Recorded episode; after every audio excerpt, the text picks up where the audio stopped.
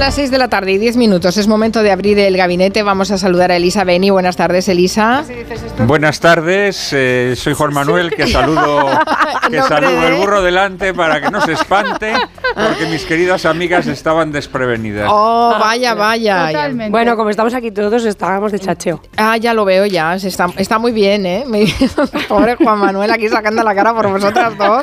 Muy bien. Están Elisa Beni y Carolina Vescanza. Menos mal que no se nos ha oído lo que estábamos. ¿Estabais hablando del tema de gabinete o de otras cositas? No, no, del tema de gabinete, pero en unos Tema de términos... gabinete y materias conexas. Esto es. Que- gracias por tu, por, por tu- por tu resumen, Juan Manuel. Sí, menos mal que ha venido a arreglarlo. Eh, sí.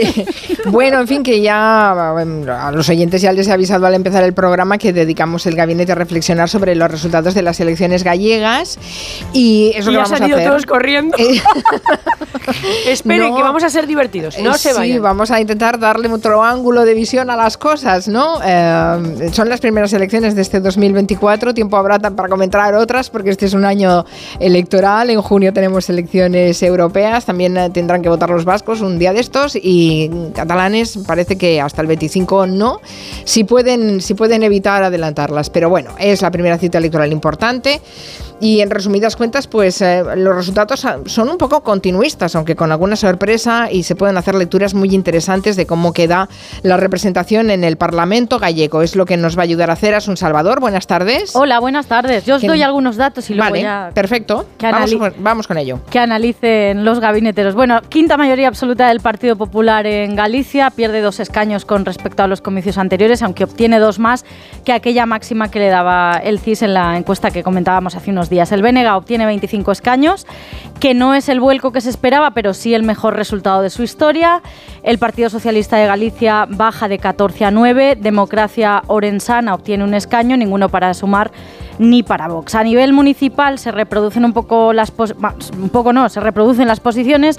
El Partido Popular primera fuerza en 299 municipios gallegos de los 315 que tiene la comunidad autónoma, el BNG gana en 13, el PSOE en 5 y hoy las lecturas que se hacen son sobre todo en clave nacional. Para la secretaria general del Partido Popular, Cuca Gamarra, los resultados gallegos adelantan castigo electoral a Sánchez por sus pactos con los independentistas. Y son las primeras elecciones en un nuevo ciclo electoral donde ha quedado claro que este modelo de Pedro Sánchez evidentemente no cuenta con el respaldo de los españoles. Lo que ha funcionado es que el Partido Socialista ha sido devorado por el independentismo, pero hay algo mucho más fuerte que es la moderación, que es la estabilidad y que es el Partido Popular y ha ganado de una manera El Partido Socialista admite dificultades en Galicia, pero relativiza. La portavoz de la Ejecutiva, Esther Peña, ha destacado esta mañana lo que el PP perdió en otras autonomías. Pero si me dejan eh, poner un contexto, el Partido Popular, que lleva en su boca a diario España, obtuvo en las anteriores elecciones en Euskadi un 6% de los votos o en Cataluña poco más del 4%. Entendemos, por tanto, la euforia del Partido Popular tras un meses en shock tras los resultados que marcaron los españoles en las elecciones del 23 de julio. Necesitaban una alegría, pero los datos, esta es la normalidad en la que debemos convivir los partidos políticos, sin hipérboles, sin sobreactuación. Por parte del BNG, Ana Pontón dice que se va a quedar como líder de la oposición hasta que consiga la mayoría política y el cambio. Nega é a alternativa indiscutible ao Partido Popular, somos a forza política capaz de disputarlle esa hexemonía ao. Democracia Orensana, que encabeza el alcalde de Orense, Gonzalo Pérez Jacome, a pesar de haber quedado por debajo de sus expectativas, saca un 1,02 en toda Galicia, logra ese escaño que decíamos y quita mérito a la victoria del Partido Popular. Es que realmente la alternativa era malísima porque el PSOE estaba con una candidatura horrible, además llevaba gente mm, denostados y despreciados por la propia militancia y los ponían igual a calzador. Tenían el problema nacional que estaba arrastrándose de la amnistía y luego la alternativa al Partido Popular pues era realmente el BNG. Entonces mucha gente, lo percibíamos aquí, pues tenía miedo a que entrara el BNG que es un partido de orígenes comunistas y nacionalista e independentista en el fondo. Entonces, ¿qué ocurre? Mucha gente, pues es posible que se haya asustado y haya preferido votar la seguridad de ahuyentar al, al comunismo e independentismo en este caso. Fuera de Galicia se ha preguntado también a otros líderes políticos, por ejemplo a la presidenta madrileña Díaz Ayuso, que ha centrado parte del análisis en este día después en Yolanda Díaz. Pero ayer las urnas le han asestado un golpe muy duro que no va a saber asimilar.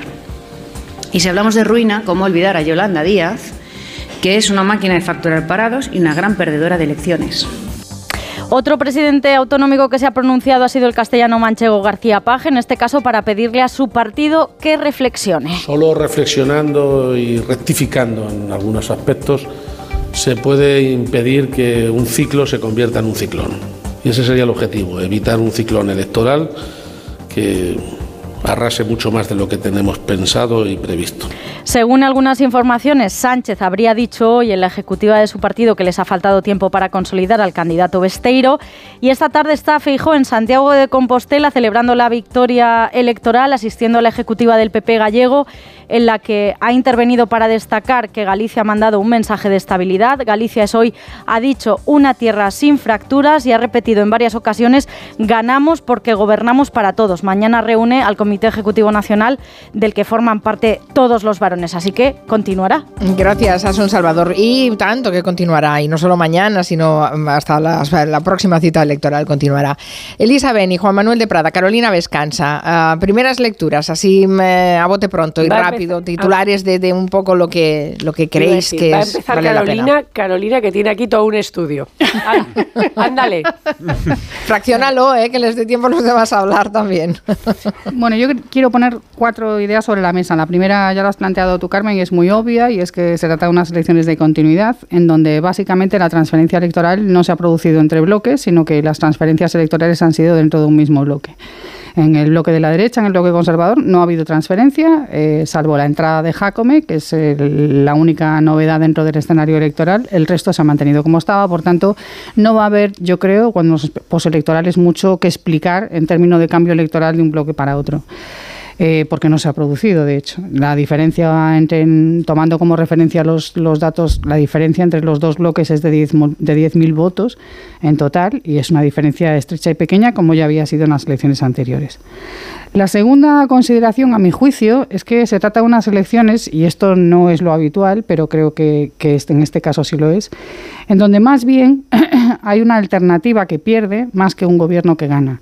Es decir, yo creo que esto es eh, más una derrota del, del del BNG, de Sumar, eh, de las Mareas y de Podemos, que un éxito del Partido Popular. Eh, el Partido Popular ha llegado a estas elecciones tratando de hacer unas elecciones en, la sombra, como siempre, con el menor ruido posible. Y de hecho la campaña en algunos momentos la ha puesto en contra. Pero la incapacidad de, las fuerzas alternativas para construir un proyecto que, gener- generase una alternativa ilusionante, pues creo que es en lo que es lo que explica más este resultado que un entusiasmo hacia el Partido Popular que yo creo que, no existe en Galicia, sino sencillamente un temor al cambio o una falta de confianza en quienes lo representan. La tercera consideración, y bueno, lo voy a dejar aquí y ya hablaremos luego más, la tercera y última es que el sistema electoral en Galicia eh, castiga, quiero decir, castiga a las provincias eh, más pobladas y a las que tienen un voto más progresista, castiga a la provincia de Coruña y a la provincia de, Pontevedra y premia de manera muy significativa las provincias más conservadoras, al punto tal que en la provincia de Pontevedra un voto casi vale la mitad, bueno, el 0,6 que lo que vale un voto en, en Orense, ¿no? por poner el caso. Y esto yo creo que a la vista de la cantidad de energía que se ha puesto en estas elecciones para intentar generar una alternativa Rueda, creo que tendría que ser un punto de partida para reflexionar qué es lo que se va a hacer en las próximas eh, para conseguir eh, ganar.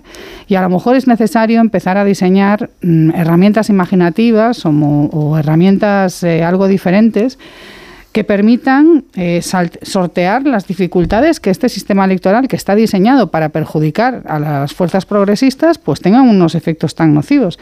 Al fin y al cabo, el PP ha sacado ahora el 47% de los votos, pero tiene el 53% de los escaños. Es decir, que el sistema electoral le ha fabricado una mayoría que no tenía. ¿no?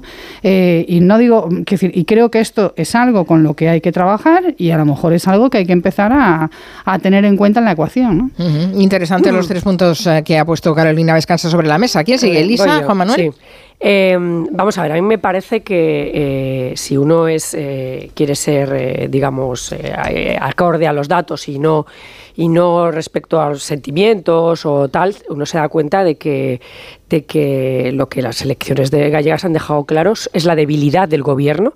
El gobierno es muy débil, está formado por dos partidos, uno de los cuales Sánchez está pedaleando en el vacío, Pobre PSOE, quien te ha visto y quien te ve, está pedaleando en el vacío porque no es que haya perdido en Galicia, es que hace que no gana una elección no sé desde cuándo. Es decir, perdió las andaluzas, perdió las generales, ha perdido, perdió cinco autonomías, eh, conserva poder solamente en Navarra y en Asturias por eh, eh, ahora mismo y ya está empezando a preocuparse por si acaso esto también le afecta, que sería el sitio donde había, donde mejoró sus resultados.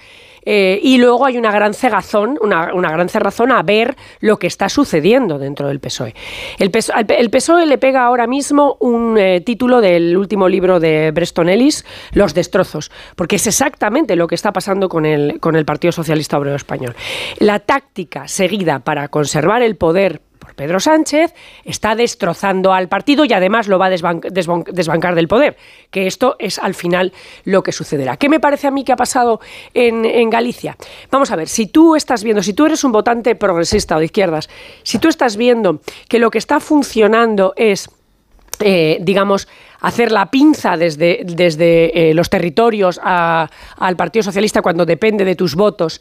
Eh, el BNG era el que menos lo podía, el que menos lo podía hacer casi porque, porque no era tan decisivo como, como lo eran los catalanes y los vascos. Pues hombre, ¿para qué vas a votar a la imitación si puedes votar a tu BNG, que es tuyo, y que, y que desde allí te puede conseguir, si tú le das peso, te puede conseguir más cosas? Veremos a ver además qué pasa después en las europeas donde al parecer todo apunta a que Benega, Bildu y RC van a ir juntos y PNV y Junts van a ir juntos por su parte, por su cuenta. Entonces, em, lo cierto es que eh, el PSOE jugó ya a ir de tercerón. En las elecciones de, de Euskadi, juega también a ir de tercerón, es decir, a apoyar un gobierno, uno u otro, pero a ir de tercerón. Entonces, eh, realmente eh, esa situación es así.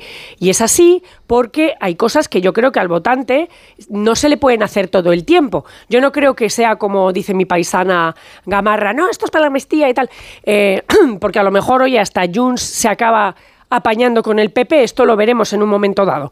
¿eh? Ya el otro día hubo guiños cruzados Algún día veremos esto.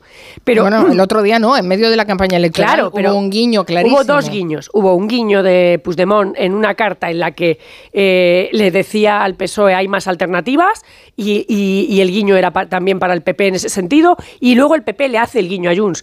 Es decir, que en un momento dado esa opción está sobre la mesa. Entonces, realmente lo que está pasando con el votante socialista tradicional que no era votante de Izquierda Unida o de otras izquierdas a la izquierda del PSOE, sino votante del PSOE, es que, por un lado, se ha dado cuenta de que su PSOE ya no está, pero si es que Paje lo está diciendo todo el tiempo. Es decir, ¿dónde está mi PSOE? Porque si mi PSOE eh, se ha convertido, no ya por la amnistía o por no la amnistía, sino si se ha convertido exclusivamente en algo que funciona según los tirones que le dan los socios, ya no es la esencia del partido. Si junto a eso tú dices una cosa y haces a los tres días la, contraria, pues evidentemente ese ya no es tu partido. Y entonces eh, solamente queda una autonomía. Eh, claro, se me ha olvidado por esto, porque no la contaba como de Sánchez. Solo les queda una autonomía en la que tenga mayoría absoluta, que es la de Paje, y Paje es una persona que está todo el rato recordándoles que están destrozando el partido. Entonces, al final, el PSOE va cuesta abajo y al final eh, el, poder se va, el poder se va a perder. Eh, el otro día, Aitor Esteban, que es un señor que sabe mucho y que además tiene unos votos que también son decisivos, decía en una entrevista en el diario.es que la legislatura no durará más de dos años. Es decir, que le queda apenas un año y unos meses. Y esto cuando lo dice alguien del PNV, pues no lo dice a humo de pajas, ¿eh? sino que lo va, lo va diciendo. Entonces, el tema es qué PSOE va a quedar cuando se pierda el poder porque todo el poder territorial se ha perdido. Y lo de Galicia solamente demuestra que no es un caso aislado, sino que es una tendencia, una bola que sigue rodando, que la veremos en Euskadi y que la veremos probablemente en las europeas. Eh, Juan Manuel. Estando de acuerdo con Elisa, en la mayor parte de las horas que ha comentado, sin embargo, yo creo que las elecciones gallegas siempre son. están cortadas con un patrón distinto, ¿no? Es decir, yo creo que que el resultado de las elecciones gallegas, a fin de cuentas, es muy semejante a los resultados de todas las elecciones gallegas. ¿Qué ha ocurrido aquí? Aquí lo que ha ocurrido es que efectivamente Pedro Sánchez es un hombre que ha defraudado a muchos votantes socialistas, es decir, esa imagen que se pretende hacer entre un viejo socialismo y un nuevo socialismo en donde gente como Felipe González o Alfonso Guerra o Paje o tantos otros que son reliquias de otra época y Marina, o no sé quién. eso es mentira, eso es mentira. En, España hay muchísima gente que se está defraudada con la deriva del Partido Socialista. Esto es así. Em, lo que ocurre es que, evidentemente, en medio de esa debacle, eh, eh, incluso los medios que apoyan al PSOE, los, las terminales mediáticas que se dice del eh, socialistas, han magnificado la figura de la candidata del, del eh, durante la campaña de forma desorbitada. A mí, una de las cosas que más me ha llamado la atención es que como yo escuchaba tantos elogios de esta mujer, pues me puse a seguirla. Me pareció una candidata mediocre, eh, tremendamente mediocre. Eh, es decir, el Partido Socialista en su desesperación y a través de los medios de comunicación a su servicio o próximos a él, lo que ha fomentado es que su voto emigre hacia el BNG sin cambiar para nada, sin cambiar para nada eh, la línea que delimita mm, el voto a las derechas y a las izquierdas en Galicia. Porque además, la única manera de limarle voto al Partido Popular, evidentemente, es un Partido Socialista fuerte. Un votante del Partido Popular es muy difícil que vote al BNG. ¿eh? Entonces, han hecho una campaña de exaltación de esta candidata, repito, promovida desde los propios medios de comunicación eh, más próximos al Partido Socialista en un intento desesperado de hacer algo que era muy difícil lograr. Evidentemente la candidatura del PP mm, está erosionada respecto a lo que ocurrió en las anteriores elecciones. Eh, creo que esto también es producto pues de la eh, de lo desaborido que es Feijó, que es un hombre que mm, desde la lupa de Madrid pues no proyecta una imagen ilusionante y esto yo creo que incluso ha contaminado a su candidato y luego naturalmente la, campaña que hicieron Roma eh, pues les ha erosionado un poco pero en realidad en realidad el voto gallego creo que es un voto que sociológicamente está muy claro está muy claro y que desde luego creo que para variarlo eh, efectivamente tiene que haber un partido socialista fuerte y ese partido socialista fuerte, para ser fuerte, en primer lugar, no tiene que dividir a sus propios votantes. Mm, Carolina. Bueno, yo, ah, sintiéndolo mucho por, mis compañeros de, tertulia, mm, lamento traeros la noticia de que desde hace 15 años el PSDG en Galicia no lidera la oposición. Es decir, las últimas elecciones en las que el, partido, la fuerza que lideró la oposición fue el PSDG, en términos electorales, eh, fueron en el 2009. Lo sabemos, lo sabemos. Más claro, entonces no podemos decir ahora que es que resulta que, lean, eh, que estas elecciones el sachismo, no sé qué, o sea, que... que, que ha perdido cinco diputados, o sea, las siguientes ya desaparecen. Por supuesto, que, pero lo que estoy diciendo es que el liderazgo de o bien las mareas, o bien el BNG, o bien eh, lo que lo que fueron AGE eh, con el con el BNG, eh, cualquiera de esas fuerzas eh, está por encima del PSDG desde hace más de 12 años. O sea que la, posición del PSDG en, esta, en, esta, mm, en estas elecciones ha sido sencillamente asumir lo que es el principio de realidad, es decir, quién eres y dónde estás. Y no estoy con esto intentando mm, quitarle o restarle responsabilidad al PSDG, pero lo que quiero decir es que Galicia no es, como, no es, no es una reproducción mimética del sistema de partidos español y tiene una dinámica de participación y de respaldos electorales muy distinta. Y esto. Eh, es algo que el PSDG lo sabe muy bien y es algo que, se expresa en que efectivamente las cosas que pasan allí pasan de acuerdo con otras coordenadas. A mi juicio, a mi juicio, y, bueno, pues, eh, pues creo que conozco, que, que, conozco aquello y que cualquiera que es de allí más o menos lo conoce, entiendo yo, eh, lo que ha ocurrido es que no ha habido una, no ha resultado verosímil que las candidaturas alternativas fueran, fueran a ser capaces de proponer una propuesta de gobierno alternativa al PP más mm, plausible o creíble en términos de reversión de la situación de la sanidad, en términos de reindustrialización y en términos de reversión de la, de la despoblación, que son básicamente los principales, los tres principales problemas sobre los que se modula la comunidad autónoma.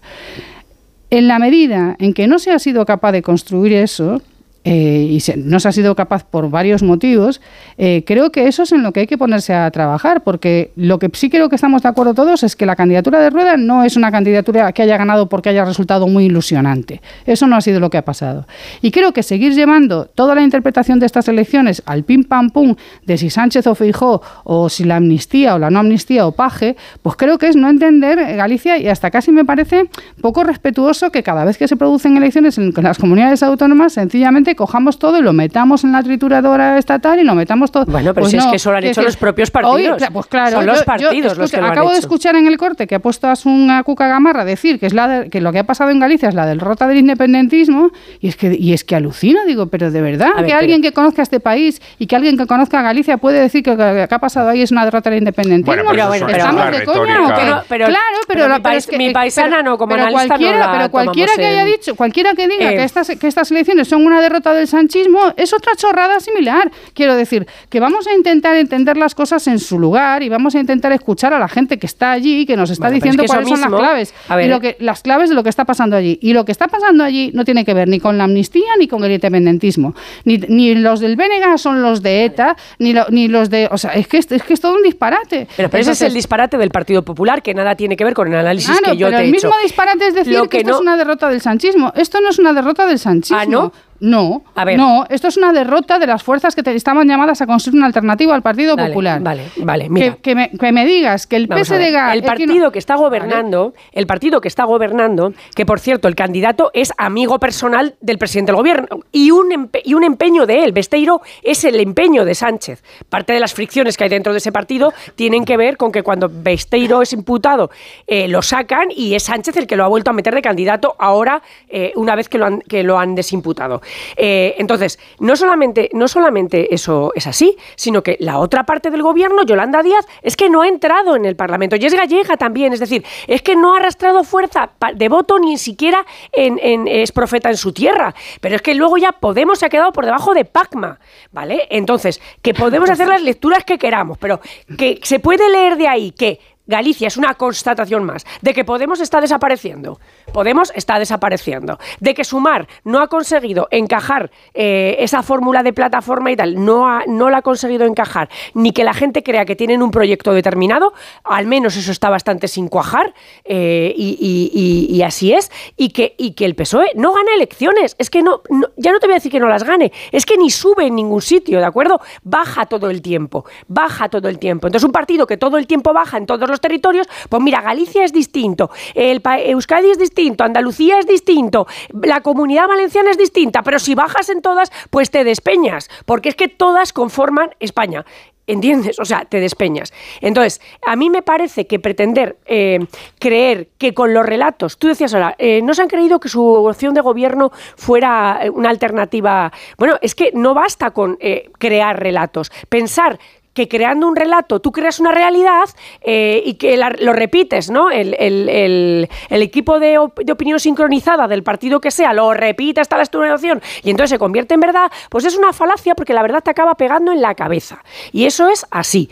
Entonces, eh, eh, bueno, pues que, que- que el PSOE puede seguir pensando que es que son los reyes del mambo y que les va fenomenal y que tal. Por ejemplo, ahora una, de las cuestiones con las que Sánchez estaba presionando a Junts, eh, porque ahí tenemos el tema ahora de lo de la amnistía, era con, oye, eh, o bajas tus pretensiones o yo te convoco elecciones en julio que tú no quieres. Te convoco unas elecciones. Pero es que el PSOE ya no puede jugar la baza de te convoco unas elecciones ahora, en las circunstancias en las que está. No tiene esa fuerza para hacerlo. Entonces, a ver, las cosas se arreglan cuando uno ve realmente lo que pasa. Si uno se enciega en no ver lo que pasa, y esto ya lo estoy diciendo de una forma un poco dolida, jo, es que hay que ver lo que pasa. Es que hay que ver lo que sucede. Es que, es que eh, eh, no existe esa coalición junta de no sé qué. En esa coalición, en ese grupo que sustenta a Pedro Sánchez, hay dos partidos de derechas que le dejarán caer en cualquier momento cuando les interese. Bueno, los resultados electorales no daban otras opciones, la verdad, mm, no las daban. Bueno, no- Entonces, no, no, no las no daban. las daban, no, No las, daban. no las daban por la por la cuestión, claro, porque Yo por la cuestión de. Vox. Sí no las daban, sí las daban. y bueno, sí A las ver, daban. Juan Manuel. A ver, por haberlas habías, otra cosa es que fueran Sí las impracticables, pero la primera y la primera ¿La gran coalición? ¿Es era, lo que era pretendéis? una coalición, la segunda era, la segunda era Esa es la eh, obsesión. que, que, que PNV y Junts hubieran votado tapándose la nariz eh, eh, eh, a ver, que yo no estoy diciendo que quiera que esto pase, estoy diciendo que sí que había opciones. Vale. O sea, bueno, es pero decir, sobre a- todo lo que Juan fue Manuel, muy sí. expresivo es que Pedro Sánchez efectivamente decía que no había otras opciones y, que, po- y así justificó su alianza con, con Puigdemont, porque no había otras opciones, porque Bueno, él es el que- Salvador, es el, él es el Mesías. es mentira, es ¿qué- mentira. qué había otras muchas había? opciones. ¿Qué opciones había? Eh, desde convocar elecciones. Bueno, una posibilidad. Eh, otra posibilidad era un pacto con el Partido Popular. Eso había no- mucha- no parecía fácil. Había muchas. Bueno, no, es que Pedro Sánchez considera que es mucho más importante mantener el frentismo eh, derecha-izquierda que la salvación de su partido. Porque su partido efectivamente se está consumiendo, se está jibarizando. ¿eh? Y se producen, repito, fenómenos tan llamativos ¿eh? como que yo he escuchado a periodistas de cabecera del Partido Socialista haciendo elogios delirantes de la candidata del Bénega, que me ha parecido, por cierto, una bastante mediocre. Bastante mediocre. La mujer más empática, la mujer que viene a refundar la política, la mujer que, se, que está comprometida con los problemas de los gallegos. Gente que cinco días antes no sabía quién era esa señora. Pues y se han vamos, hecho elogios. Pues lleva años ¿eh? en la oposición. Sí, en- sí, en ya, pero los periodistas de Madrid no tienen ni puñetera idea de quién es esa Ah, señora. bueno. Y, la han estado, y la han estado elogiando de forma desmesurada. Y eso era porque era una consigna del Partido Socialista. ¿Mm? Era una consigna del Partido Socialista. Y esto es bastante triste en el Partido Socialista, ¿eh? que recordemos que ha sido el partido hegemónico del régimen del 78. El partido hegemónico. Y eso se está haciendo bajo el caudillaje de Pedro Sánchez. Eso es así, eso es así. ¿eh? Y estas elecciones, el Partido Socialista es que no las ha jugado. No las ha jugado, ¿eh? porque se ha visto un partido insignificante que va mm, cuesta abajo y sin frenos en Galicia, que cada vez tiene menos. Hombre, sí, cada vez tiene menos, pero habría que explicar por qué porque cada vez jugado tiene una menos. partida, porque han jugado una partida, además, eh, eh, Juan Manuel, que es eh, una partida absurda. Es decir, han jugado a que el que iba a caer era Feijó, porque esto era en términos nacionales, si era Feijó el que perdía, si era Feijó el que perdía, lo tenían que defenestrar, lo iba a defenestrar su propio partido, porque esto se jugaba a título nacional. Pero si resulta que Feijó tiene unos buenos resultados o- y mantiene la mayoría absoluta y eh, eh, ellos pierden, entonces no es a nivel nacional. Entonces, eh, esto es lo de allí. Bueno, vamos a ver, o sea, eh, que Bueno, es lo que estábamos bueno, hablando. El Partido. Popular también ha hecho una campaña con claves nacionales, ¿eh? no, son, no solo el PSOE. Quiero decir que también le interesaba llevarlo al terreno nacional y volver Que sí, a que sí, otra pero vez al entonces, que, entonces que no se me diga. si yo no- a ver, si yo no estoy defendiendo ni la campaña de uno ni de otro. Ah, ah, que a Tiempo para. Carolina, por favor. Que yo lo que estoy ah, diciendo ah, es que no se puede. bastante en sintonía, Juan Manuel y que tú, no se puede poner la un marco. es, sí, eh, pero déjame que termine, que no se puede poner un marco cuando te interesa y después cuando te va mal con ese relato y ese marco, pues entonces lo cambio y ya lo que donde dije dijo digo Diego. ¿eh? Que hacer de la necesidad virtud se está haciendo ya, pues hombre, un poquito como exagerado. Bueno, solo dos ideas muy sencillas. La primera, eh, insistir en que creo que las elecciones, los resultados electorales hay que interpretarlos en clave galega y que esto había que interpretarlo en la campaña, antes de la campaña, antes cuando se convocaron las elecciones y en todos los momentos. Y segundo, que, que creo que con los datos en la mano, viendo lo que ha pasado en los últimos 10 años en Galicia y, viéndolo, y viendo cómo van las cosas y conociendo un poco el país, eh, yo creo que no hay ningún motivo para creer que la alternativa al PP en Galicia la va a liderar el PSDG. O sea, ni lo ha hecho en los últimos 10 años, ni es previsible que lo vaya a hacer cual van las cosas. De hecho, hay otros candidatos, incluso hay hasta la posibilidad de imaginar otro sujeto distinto que no sea el BNG y que encabece eso. Pero la posibilidad de que el PSDG vaya a liderar la alternativa al PP, eso hace muchos años que en Galicia no es real. Entonces, eh, eh, eso con Sánchez, sin Sánchez, con medio Sánchez, con Marlasca, con amnistía, con lo que tú quieras. No, eso no iba a pasar.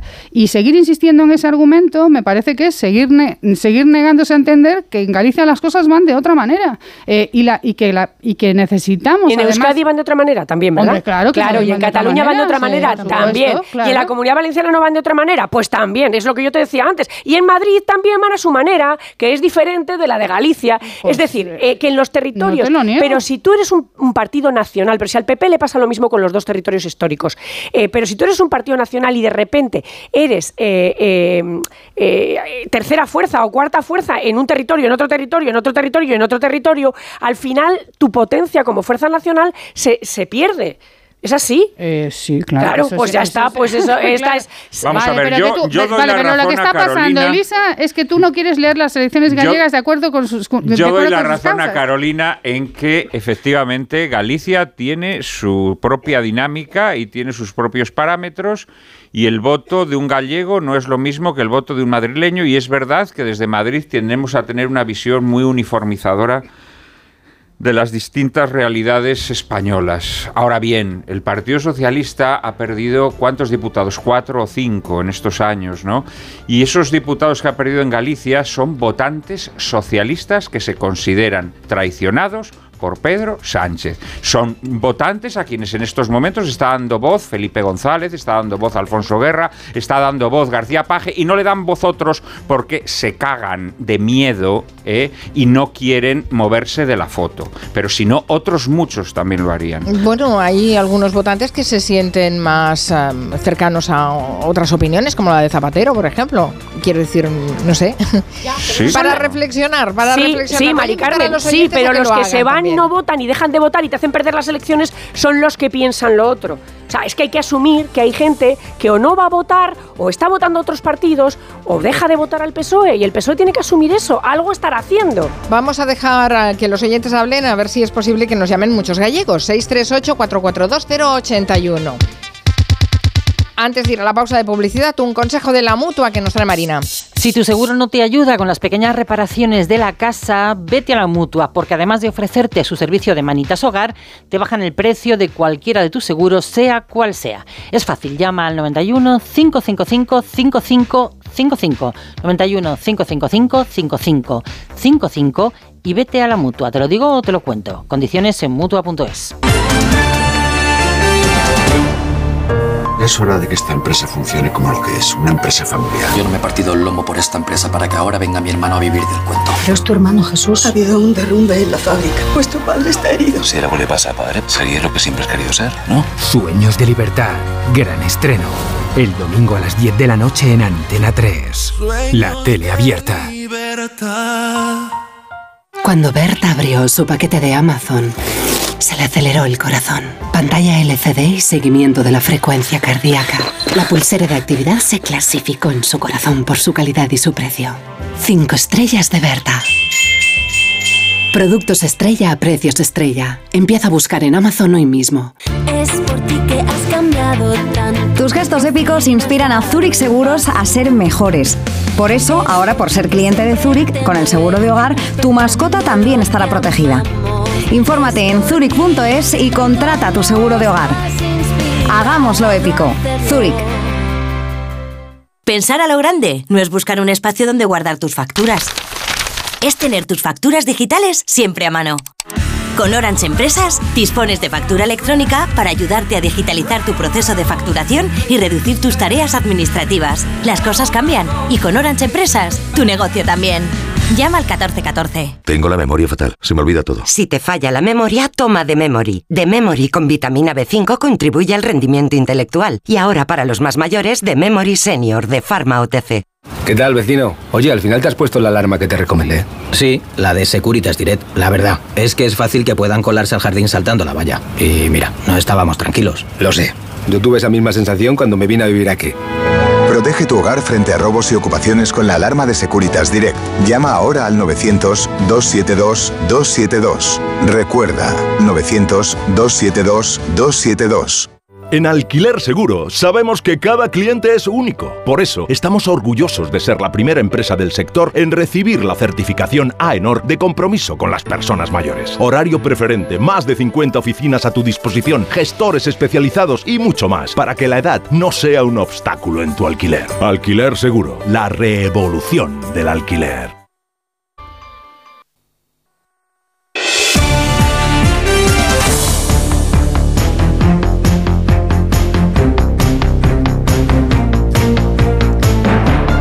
Las 6 de la tarde y 46 minutos analizando los resultados electorales en Galicia.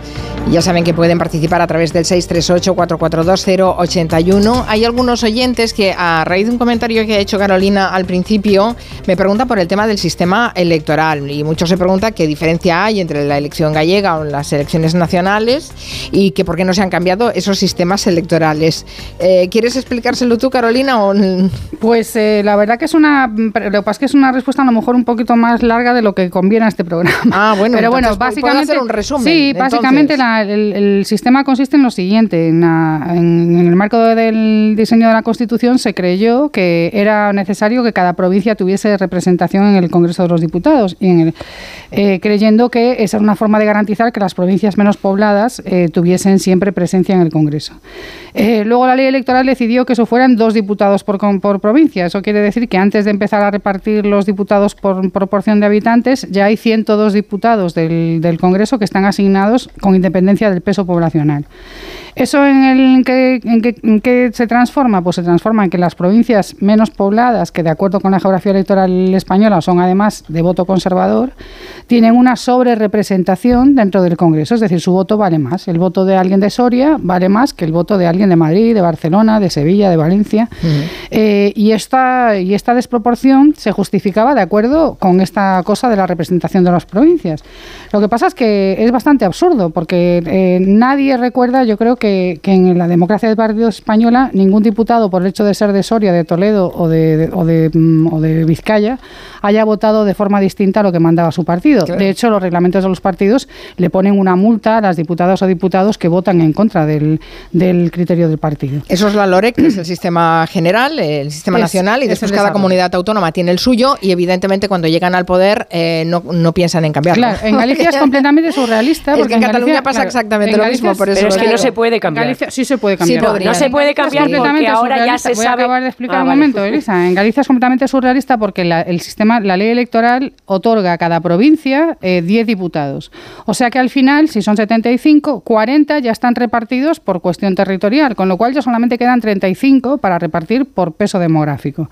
¿Esto qué significa? Significa que el que vota en Lugo y en Orense, prácticamente su voto no, no llega al doble pero casi casi que al que vota en Pontevedra o en La Coruña. ¿no? Y esto eh, es lo que explica que el Partido Popular, que no tiene una mayoría absoluta de votos desde el año 2001, es decir, que solamente en dos, hay que remontarse a 2001 para un resultado electoral con un 52% de voto al PP, ha conseguido mayorías absolutas de más del 50% de los escaños porque el sistema electoral le ayuda a conseguir lo que no le, lo que no le dan las urnas. Sí, sí. Es una no situación parecida diciendo- claro, a la que se vive en Cataluña también, ¿no? con el y no- sistema electoral exacto, catalán. y no digo esto como, como, como argumento de mal perdedor. O sea, si, si, Pues si esto es algo que es indefendible, gane quien gane. O sea, yo soy republicana, incluso aunque se presente Aznar y gane la- y sea presidente de la República. Estoy De- de- dispuesta Pero yo- yo, a aceptar en eso. cambio, al contrario, yo creo- un momento, un sí, momento, soy- dejadme que escuchemos entonces, a los oyentes que eh, nos han eh, llamado y espero que haya gallegos entre ellos. Creo Vamos a que este escucharlos. sistema hay que cambiarlo La de todas la dio esta mañana eh, el candidato de Democracia Sana, el señor Jacome, que dice que el PSOE llevaba listas horribles con candidatos despreciados por la militancia, metidos con calzador por Pedro Sánchez. Esta es la realidad y es una realidad que lleva ocurriendo en el Partido Socialista desde que Pedro Sánchez está en el poder. Desde la Galicia profunda, la que no tiene médico más que de vez en cuando, pero con libertad, como diría Ayuso, os digo que la lectura de, de- de las elecciones gallegas hay que hacerla siempre en clave de poder también municipal. De esa red tan engrasada de colocación que supone todos los ayuntamientos, todo lo que se ha montado la infraestructura, casas del mayor, casas niño, em, agencia de colocación, pero casi casi a demanda de- de- de- del votante. Eso sí, cuando se acerca eh, en días como la semana pasada, hay que descolgar el teléfono, confirmar que vas a ir, no vayas a fallarme, no, no te voy a fallar, voy, ta, ta, ta. allí no falla nadie, y no falla nadie siempre en el, en el mismo sentido. Eh, a ver, yo quería hacer un comentario. Eh, esto es igual en muchos territorios. Es que a veces uno está en su propio territorio y le parece que es diferente a todo. Vamos a ver. No, no es Eh, igual en todos los. Hay déjame, de un, España déjame un en donde- segundo, no, no es igual en Carolina. Déjame un segundo. Durante, durante décadas al PSOE en Andalucía le llamaban la PSOE. O sea, estaba la Renault, la Puleva y la PSOE. ¿Vale? Y funcionaba exactamente así, pero sin embargo con, es- con esas mismas, ese mismo sistema electoral y con esa misma red tejida, eh, en fin, imbricada en todos los sectores sociales, hay un momento dado en que PSOE pierde Andalucía y, la, y lo gana el PP. O sea, quiero decirte que se puede, se, pro- se puede producir ese cambio eh, y que el, el sistema es el mismo y que eso de, de- de- y no me falles y tal, pues también pasaba en Andalucía. Claro. de Bueno, este, este clientelismo, claro. la alternancia sí. en el Las- las gobierno... zonas del caciquismo endémico, Claro, claro. La, la- la alternancia en, los, en las instituciones es lo que garantizaría que no hubiera este clientelismo, pero eh, bien, cuando llevas eh, gobernando a 40 años un territorio, pues eh, es lo que hay. Bueno, y el pasa. Partido Popular en Galicia se De lo ha currado mucho y tiene De una... Jacome no habéis dicho nada. Tiene una red, bueno, porque es que realmente, mm, más allá de que, de que su aparece en el, en el mapa, realmente pues da igual, no va a tener relevancia. Otra cosa es que de aquí a unos años pueda crecer o desaparecer, pero bueno, no, no, lo, no lo considero tan relevante, ¿no? Yo sí considero relevante el tema de las... eh, de las leyes de proporcionalidad en cuanto a los votos y las y la representación obtenida. Eh, nuestra, nuestras leyes son bastante bastante correctoras de eh, respecto, por ejemplo, a lo que ocurre, pon- pongamos, en, en Inglaterra, ¿no? Yo, al contrario que Carolina, yo sería más bien partidario de darle la representación al que más votos saca en cada circunscripción, y se acabó.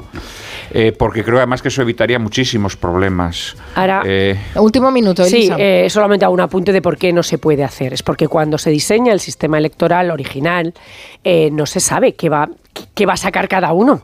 Pero después de... Que no, ¿crees tú que Fraga no sabía lo que estaba haciendo?